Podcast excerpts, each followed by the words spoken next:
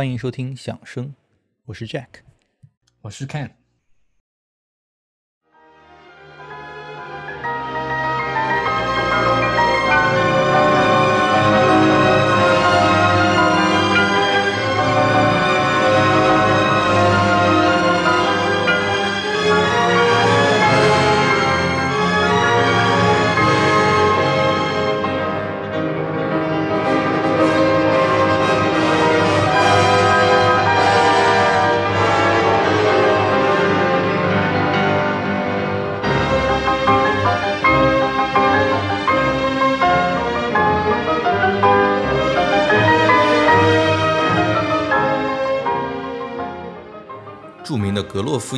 音乐家词典在一九五四年出版了第五版。当时拉赫玛尼诺夫已经去世了十年，他的作品却依然保持着他在世时的盛名啊。在格罗夫词典里呢，啊，当时声望卓著的音乐乐评家 Eric Blom 这么描述拉赫玛尼诺夫：他说，拉赫玛尼诺夫在世时所受的这些欢迎程度啊，是不太可能长期持续下去的。而他在音乐家的眼中呢？啊，拉赫玛尼诺夫从来都是不入流的啊。他的第三钢琴协奏曲之所以成功，是因为像极了他的第二钢琴协奏曲。啊，晚期呢，这个拉赫也只有帕格尼尼主题变奏啊，稍微受欢迎一些。所以总之呢，啊，根据这个 Eric Bloom，这个拉赫玛尼诺夫呢，注定是要扫进历史的垃圾堆的。想必这位 Eric Bloom 要是活在当下的话，肯定会觉得自己当时的言论会被现实打脸啊。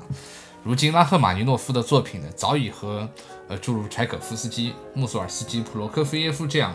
啊这批伟大的俄罗斯作曲家一道啊，成为音乐会亦或是唱片上的常客了。啊，我举个我自己的例子啊，我我在本科学习期间就连续三年啊，就学校乐团演出，都连续三年演出过拉赫玛尼诺夫的作品啊，比如大二时就演的他的那个交响舞曲。啊，这应该是我第一次演拉赫的管弦乐作品啊，好像之前我从来没演奏过拉赫玛尼诺夫的呃 orchestral works 啊，我还记得非常清楚，当时那个指挥是那个 SFS 就旧金山交响乐团的 resident conductor 啊，非常年轻，脾气挺大的，然后把我们所有学生都怒斥了一顿。为什么要怒斥你们？啊，因为因为因为这个曲子交响舞曲听过都知道，这曲子它的节奏变化特别多嘛，然后它的音也挺难的，其实就速度也很快。然后当时大家，嗯，谱子都没认熟就去排练了，所以这个场面是非常惨烈啊。那么之后一年呢，就演出过了他的第三钢琴协奏曲，然后再之后呢，就又又演出了他的那个帕格尼尼主题主题狂想曲。然后我在室内乐课上呢，也曾经演奏过他早期的那个第一钢琴三重奏悲歌。啊，其实每次演完拉赫玛尼诺夫的作品，台下其实反应都非常啊非常强烈的，哎，都掌声雷动。嗯，在我看来，其实拉赫玛尼诺夫的作品真的是有着很强的那种叙事性，然后又有着很宽广的旋律线条，确实很能够啊调动观众的这种欣赏的气氛。没错，我记得斯特拉文斯基描述拉赫玛尼诺夫的印象，说他是一个六英尺高的臭脸。作为一个杰出的音乐同行的视角，跟我们普通的音乐爱好者不一样啊。我们音乐爱好者的心里呢，呃，拉赫玛尼诺夫的人设就应该是这样一个作为作曲家。啊，和作为钢琴演奏家都是顶尖角色的那种大师啊，尤其是拉赫，他毕竟出生在啊留声技术已经非常商业化的时代，是吧？因此，就我们，呃，就是现在依然可以有幸听到他当时演奏自己的音乐啊，就是 Rachmaninoff by Rachmaninoff 这样的一些 CD 会有很多啊。而拉赫玛尼诺夫在莫斯科音乐学院上学的时候，其实就表现出了那种啊钢琴和作曲双重的天才啊。根据他的一位同学的记载。拉赫玛尼诺夫同学的音乐天赋，不考虑他的创作能力，就已经超越我所见过的所有人，堪比少年莫扎特一般的奇迹。我们的老师让我们练勃拉姆斯海顿主题变奏与副歌，啊，说周三布置的，只过了三天，啊，这个拉赫玛尼诺夫已经弹得跟大师一样了。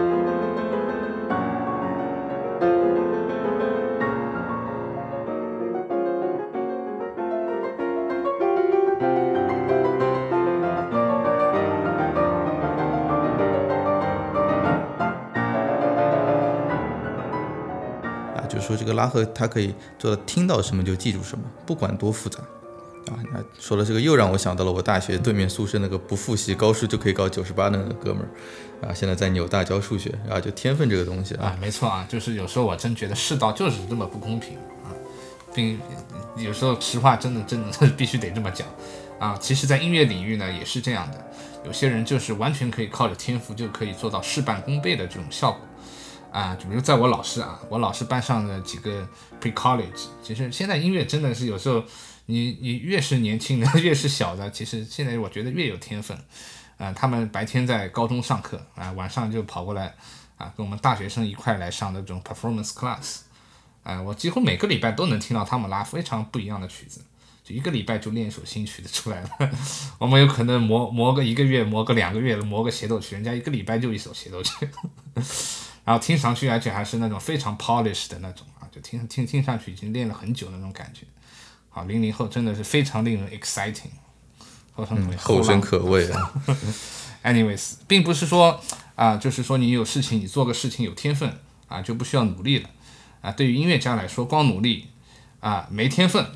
就是首先没天分的确是很难成功的，但是有天分又不不去努力，那是一定不会成功的。那恰恰是因为这么有天分的啊，拉赫玛尼诺夫在音乐学院一开始跟的那个钢琴老师就坚决反对他去搞作曲啊，希望他你能够专心练琴。那拉赫呢，他又放不下作曲，所以两人就闹得很掰啊。一个跟他作曲有天分的故事啊，就是说他另外一个同学记录的啊，说他们音乐学院有一个叫萨芬诺夫的一个教授，他专门负责挥学生的优秀作品，那经常在演出前呢就擅自的改学生的谱子，是吧？这里修一点，那里减一点。那就让它更好挥一点嘛，啊，让作品的演出更容易排练一些。而那些作品可以被选中去演出的同学，就跟那种后宫里被临幸的妃子一样啊啊，随便你来啊，老师，这个我不敢有任何的要求和怨言，你爱删哪删哪啊。但这个老师一遇到拉赫玛尼诺夫呢，就很头疼啊。只有拉赫的头特别铁啊，老师一改他就反对。排练的时候呢，还经常停下来指正老师的错误啊，说老师你眼瞎了吗？没看到我这里是这么写的吗？啊，你报道上出现了偏差是要负责的。对吧？这个老师倒也是很识货的啊。虽然说拉赫是作曲新手啊，但就像你刚才说的后生可畏，对吧？这个天分是摆在那儿的啊，所以无法掩藏的这种自信和自洽啊，就是拉赫的这种自信和自洽啊，让这个萨芬诺夫这个老师也不得不妥协啊。其实拉赫他很快也就证明了自己在作曲上的天才根本不亚于他他本身就非常杰出的钢琴演奏啊。他在莫斯科音乐学院毕业前收到的任务是根据一个被指定的主题。然后在一个月的时间里要写完一部独幕歌剧，包括作曲，然后作曲完要填词和配器。呃，正常人看到这样一个任务，肯定是要已经被吓吓得不轻，吓吓坏了。但拉赫玛尼诺夫以他白热化的工作状态，他在短短十五天里他就写成了这样一部作品，啊，的确是非常具有天分啊，就是在作曲方面，啊，那么这部作品呢，就是一个歌剧叫《a l e c o 虽然今天我们如果提到拉赫玛尼诺夫这个名字，都不怎么会把他定位成一个歌剧写歌剧的作曲家，但是当时这部《a l e c o 可以说是啊平地起惊雷的一部作品。首先，这部作品在他的呃毕业评委会啊，当时全体评委都给出了最高分啊，一致通过，然后并且使拉赫玛尼诺夫在毕业时荣获这个 Great Gold Medal 啊，这个奖章在当时的啊莫斯科音乐学院历史上只被颁出过两次。啊，拉赫马尼诺夫前一次是塔涅耶夫，啊，第二次就给拉赫了。可以说，拉赫已经远远不只是一个所谓的优秀毕业生了。那么他的名字呢，也被直接刻在了大理石上啊，成为史诗级一样的这样的校友。那么值得一提的是呢，评委会评委会里呢，当时就是有他有极力劝阻拉赫马尼诺夫学作曲的那名钢琴教授，呃，但他呢也把拉赫拉到一边，对他表示了祝贺，啊，并且啊脱下了自己的一块。啊，金表啊，直接送给了拉赫玛尼诺夫。然后拉赫玛尼诺夫他一生呢也都非常珍藏的这这块老师送给他的手表。那除此以外呢，拉赫毕业之后也是很快就有出版商啊找上门来要合作啊。就当时还不会在社会上照顾自己的拉赫，还找到了柴可夫斯基啊，寻求一些点子，说我怎么去跟这个出版商谈 terms。那老柴也是给拉赫提了不少点子啊。后来拉赫的这部《a l e c o 要首次公演的时候呢，他自己倒是心态很好啊。他写信跟别人说：“说我这个啊新人啊新歌剧啊，就在莫斯科的这种文化啊这个舞台上去这个演出，不太可能会成功的，是啊，有人能看到我的名字就不错了啊。但是这次首演成了他早期的一次非常高光的时刻啊。就在这个首演上，他的亲人、他的朋友都在啊，在他们的见证之下，就演出就取得了巨大的成功。啊，整个演出现场最有影响力的人就是柴可夫斯基，啊，这个老柴也是给足了面子啊，在自己的包厢里把身子探出去，拼命的鼓掌啊！你可以想象全场看到这个老柴啊，就身体杵在外面，在那鼓掌啊，这个可以说从此就直接把就就就像那个，就让让我想到了在那个《狮子王》里面那个把辛巴给给托起来的那只猴啊啊，在这里有这种感觉，就从此拉赫可以说是正式成为了俄罗斯音乐版图里的啊新一代的中坚力量。那我们来听一下来自《Aleko》当中的一段《Cavatina》。сердце бедное трепещет, какую грустью я томим. Я без забот, без сожаления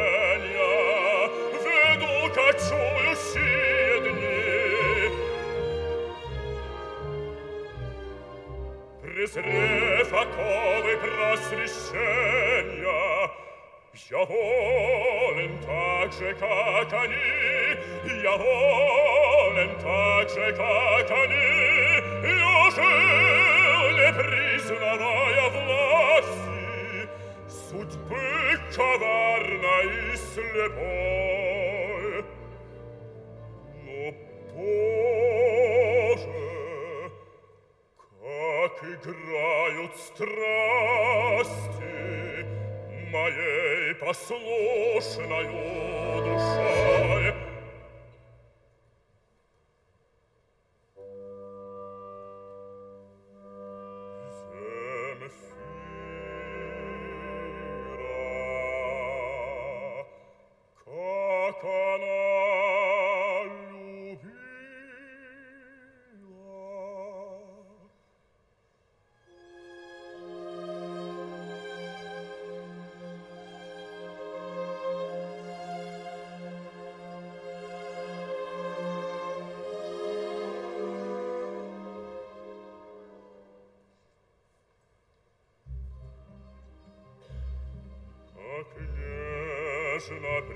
преклонясь ко мне В пустынной тишине Часы ночные проводила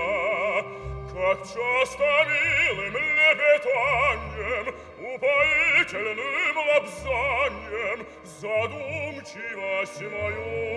В минуту разогнать умела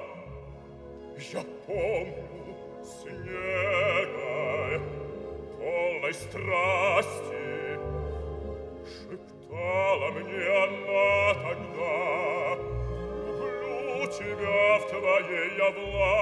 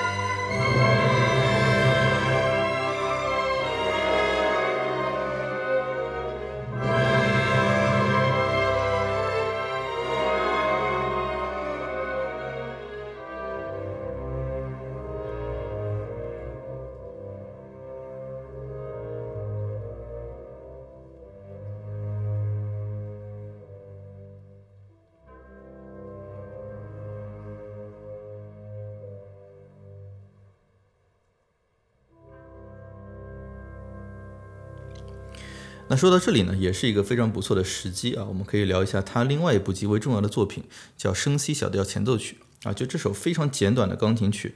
啊，在他写完并首演之后，就立刻成了他的 trademark 啊，创作时间与就是 Aleko 的成功差不太多，前后脚啊。那这部作品就升 C 小调前奏曲，因为它短嘛，对吧？就像现在的短视频一样，它一旦短之后就很具备这种传播性啊，所以也是把他的这个拉赫玛尼诺夫这个名字 carry 到了就世界各地，只要他去一个地方演出弹一下啊，这个地方就爆了啊，就拉赫玛尼诺夫这个名字就爆了啊，在他的余生当中啊，无数场作为钢琴家的演奏会里，他都经常会被观众们强烈的要求去啊演奏。这部作品啊，以至于他到晚年甚至都有点悔恨自己写的这个作品，说好像把他其他的这些杰作都已经给这个 overshadow 了。那我自己觉得这首只有四分钟左右的作品啊，它很能代表拉赫玛尼诺夫啊，尤其是中早期的作品的那种情绪特色啊。要我说一个词来概括的话，就是一个英文单词叫做 yearning 啊，就那种带有某种挣扎的。啊，这种渴望啊，最终又差一点得不到的那种忧伤啊，还有一丝丝的那种啊悲壮的那种 touch 啊其实在我们后面听他的第二第三钢琴协奏曲当中呢啊我认为最抓人的也就是这些情绪。那我们来听一下拉赫玛尼诺夫的深 c 小调前奏曲。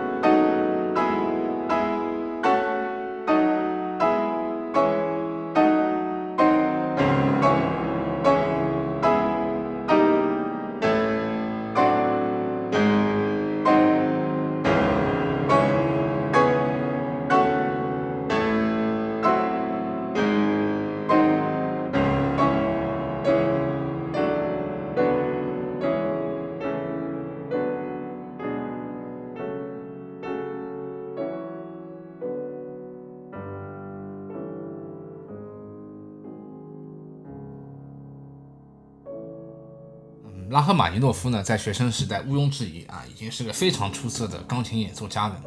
嗯，他完全其实可以靠自己出色的钢琴演奏打出一片天下。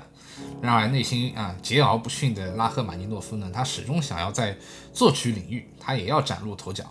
那么，他的第一部交响曲，在他离开莫斯科音乐学院后不久也诞生了。当时拉赫呢也才只有二十四岁。要知道，当时想要写一部交响曲，如果还想要得到关注的话，真可以说叫压力山大。因为同时期他 诞诞生太多这种伟大的杰作了，啊，比他资格老的人太多了，啊，比如老柴的第六，对吧？悲怆交响曲，啊，勃拉姆斯的第四交响曲，啊，圣桑还写了管风琴交响曲，啊，布鲁克纳就不说了，那个堪称神迹一样的第八交响曲。啊，这些都是呃非常伟大的作品，都在这段时期涌现。那么，更何况拉赫玛尼诺夫此时是个刚开始啊尝试交响曲写作这样小白一样的这样一个人物。那么，他为了写好这样的一部第一交响第一交响曲呢，他也是倾注了大量的心血啊。他起早贪黑开始作曲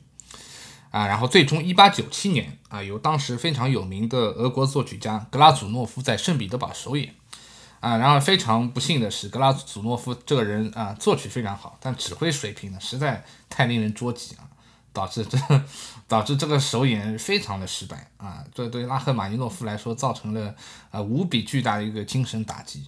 他曾在之后的回忆录中，他都这样说，他说：“This was the agonizing hour of my life。”就说这是我生命中最痛苦的。据说那个格拉祖诺夫那天还是喝醉了酒去啊去挥的，这真的是战斗的民族啊。嗯。啊，这个第一交响曲的首演的惨败啊，也是可以说让让拉赫作为作曲家的自信受到了重创，对吧？就你说的这个，就让我想到前面提到的这个布鲁克纳的第三的那个首演的惨败啊。我们之前题目之前的一期节目里面专门聊过啊这样一个事件啊。但是我觉得和布鲁克纳不一样的是，呃，布鲁克纳已经可以说是他完全把自己定位在我未来就是要写交响曲的一个老头了啊。但拉赫当时不一样，对吧？他。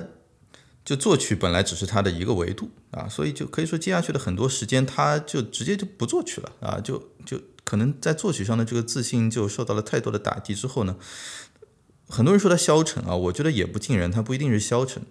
毕竟考虑到他钢琴上那么精神的造诣，对吧？对自己的指挥才能也是很有自信啊，特别是看到格拉祖诺夫这个德行还能当指挥啊，拉赫觉得自己用脚都能挥得比他好啊，所以他之后的蛮多时间都还是投入在音乐工作中的啊。呃，只是没在正儿八经的这个写曲子啊，他接了一个金主的 offer，当了一个乐团的指挥啊，这个乐团的名字叫啥我忘了啊，就经常会一些歌剧啊，就和同时期的马勒、理查斯劳斯等等这些很像，然后就是成了那种还会作曲的指挥家啊。虽然我们现在记得他们都是作曲家啊，他们当时活着都都可以说是被认为是那种还会作曲的指挥家啊。不过拉赫的内心的作曲的感召其实一直没有停歇啊。但他和他周围的亲友们都意识到一个问题，就是他的呃受第一交响曲惨败的那种打击的这种精神状态啊，使他的灵感没有办法能够自由的涌动啊。于是拉赫的姑姑呢就设法安排他去和呃当时的文化界的泰斗列夫托尔列夫托尔斯泰见面啊。你看这是什么级别的人啊？就像再早一百年能够见一次歌德一样，对吧？就让他和托尔斯泰见面，让托尔斯泰这个前辈给年轻人们打打气。啊，结果这次会面堪称灾难啊！说拉赫就这个故事还挺有名的啊，说拉赫他本来其实特别崇拜托尔斯泰，但是托尔斯泰呃跟拉赫见面，听完拉赫的演奏之后呢，对前来寻求精神支持的年轻的拉赫马尼诺夫说：“我必须问你，这个世界上谁他妈要听这种音乐啊？我真的很不喜欢听你的音乐。”啊，他侮辱完了拉赫之后，还顺便侮辱了一番贝多芬啊。就临别的时候，托尔斯泰倒是还客套了一下，说啊，希望我的这个 comment 没有伤害到你的感情。拉赫的回答是，我在你心中跟贝多芬都差不多了啊，我这你这个没有伤害我的感情，I'm fine 啊。但这个回复是很优雅和机敏的啊，但就这次会面，着实是对啊拉赫重建自信可以说是没有起到任何的帮助。那就根据拉赫后来的自述说，就真正帮助他，真正帮助到他的人。啊，是他后面去竟然找了一名心理分析师啊，叫达尔博士，啊，就当时精神分析这个学问在欧洲开始流行了嘛，啊，就在一九零零年左右，当时就在之后不久，一九零零年啊，弗洛伊德的那本《梦的解析》就要问世了，对吧？那简单来说呢，就是这个达尔博士啊，用了一种非常催眠的疗法啊，就拉赫后面说这个东西非常的 simple but effective，什么什么方法呢？就是每次拉赫去他那儿一坐啊，很快就在达尔博士那种反复的唠叨当中就半睡不醒啊。这达尔博士唠叨什么唠叨些啥呢？就是啊，你要工作，you have to work，you have to compose，啊，你要作曲，啊，你要写部协奏曲，啊，这个协奏曲会很牛逼的，很厉害的啊，你要工作，你要作曲，你要写一个协奏曲，啊，这个协奏曲一定会很厉害的。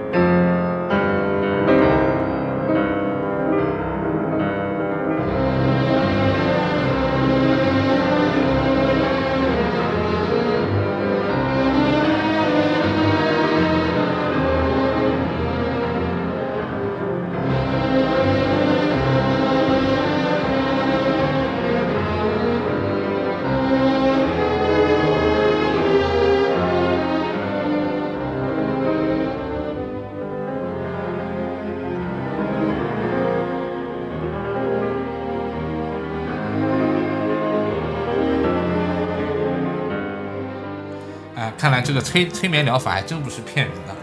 那么一年之后呢，他拉赫玛尼诺夫的不朽经典，啊，也就是我们今天的主题，他的第二钢琴协奏曲就问世了。其实严格来说，他并不能说是真的问世的，他写出了这首协奏曲的，啊，就写出了他的第二、第三乐章，然后呢，在他的小圈子里呢演奏了一番，听到的人都无不如痴如醉，啊，其中就包括后来指挥首演了这部作品的一个叫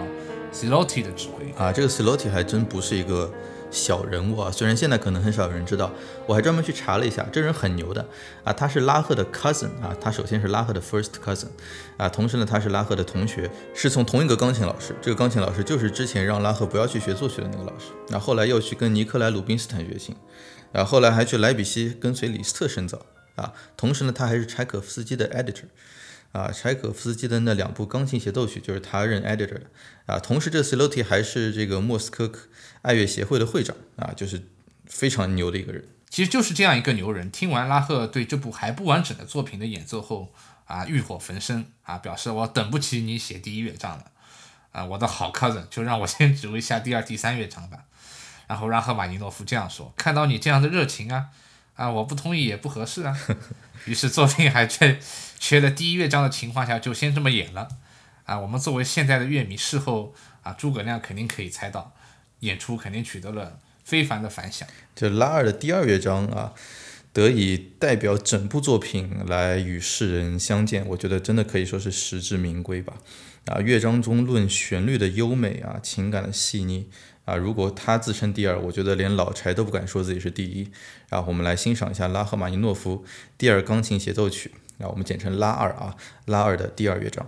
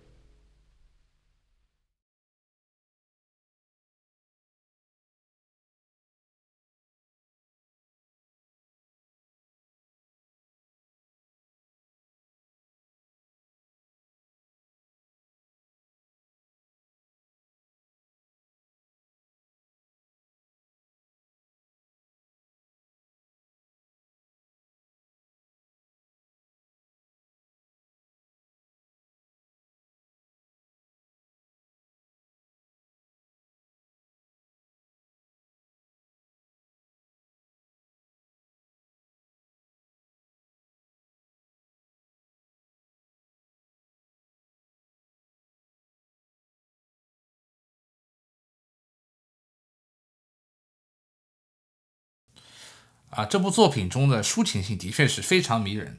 啊，不过拉赫玛尼诺夫在创作啊这部第二钢琴协奏曲时，啊和他同时代的同样出生于俄国的斯特拉文斯基呢，他已经开始了一种现代主义的尝试。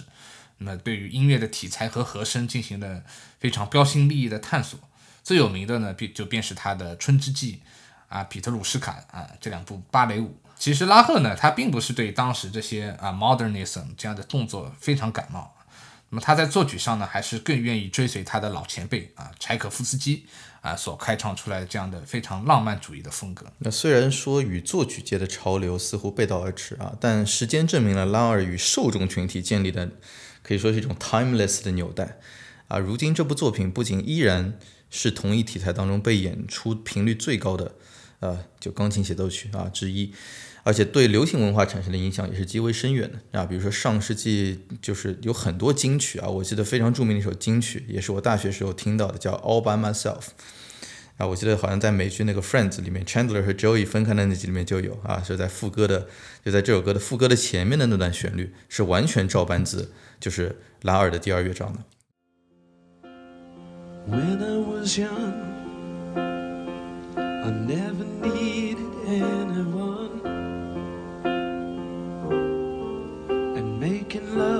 just for fun. Those days are gone.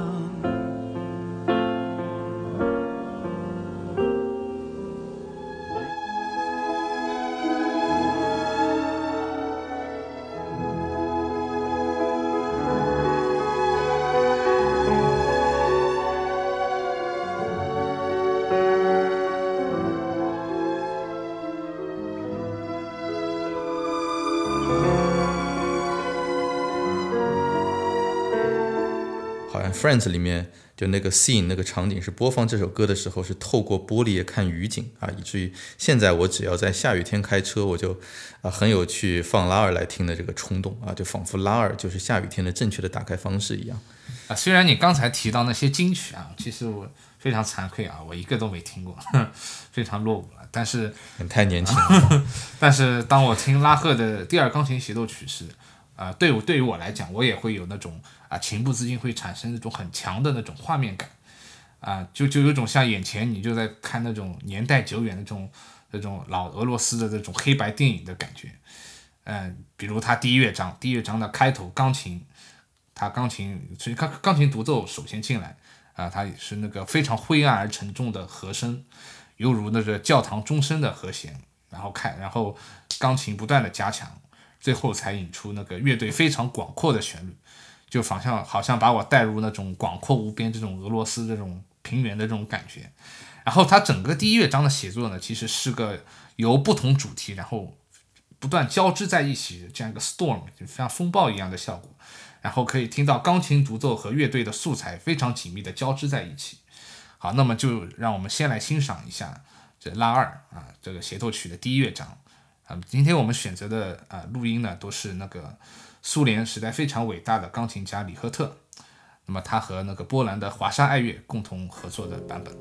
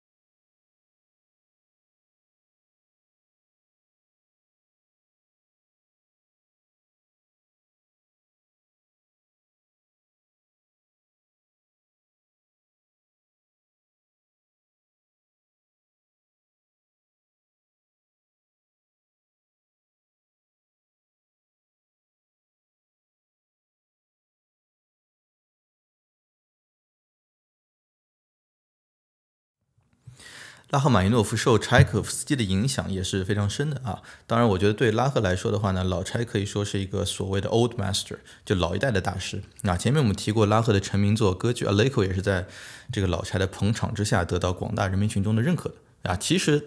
那好像不是拉赫第一次跟老柴接触啊，在上学时拉赫就改过老柴的一个芭蕾，好像是《胡桃夹子》还是《睡美人》，啊，不太记得了，就是把里面的音乐改成钢琴四手联弹，但那次好像不是很成功啊，老柴看完不是很满意。就 Anyway，就拉赫的第二钢琴协奏曲啊，我们现在听来应该说是非常标准的，就是你所谓的那种俄式浪漫作品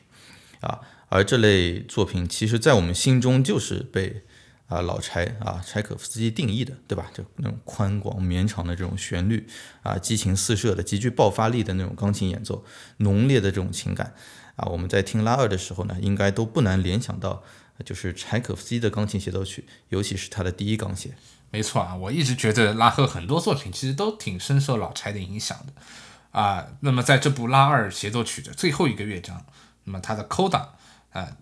当时呢，他的他的整个音乐他推到了一个制高点。然而在这时候呢，拉赫并没有让啊钢琴独奏继续去炫技，或者是让他继续去主导这个呃这个高潮的发展。相相反，他把空间留给了乐队啊。那么这时候那个整个呃整个乐团呢再次演奏出那个忧郁宽广的这样的一个旋律。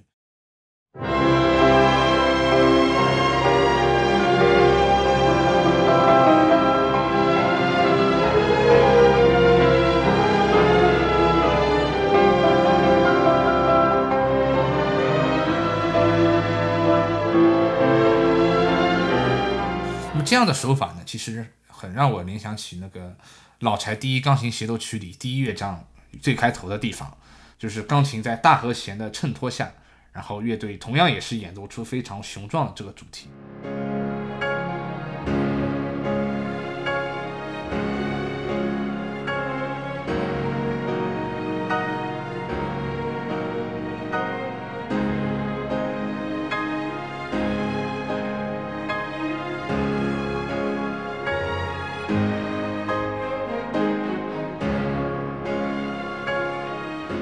那拉赫玛尼诺夫这部钢琴协奏曲呢，它真可以说是他艺术生涯里的一部巅峰之作。那么他淋漓尽致地展现出演奏家辉煌的技巧，啊，同时也和呃非常深邃的乐感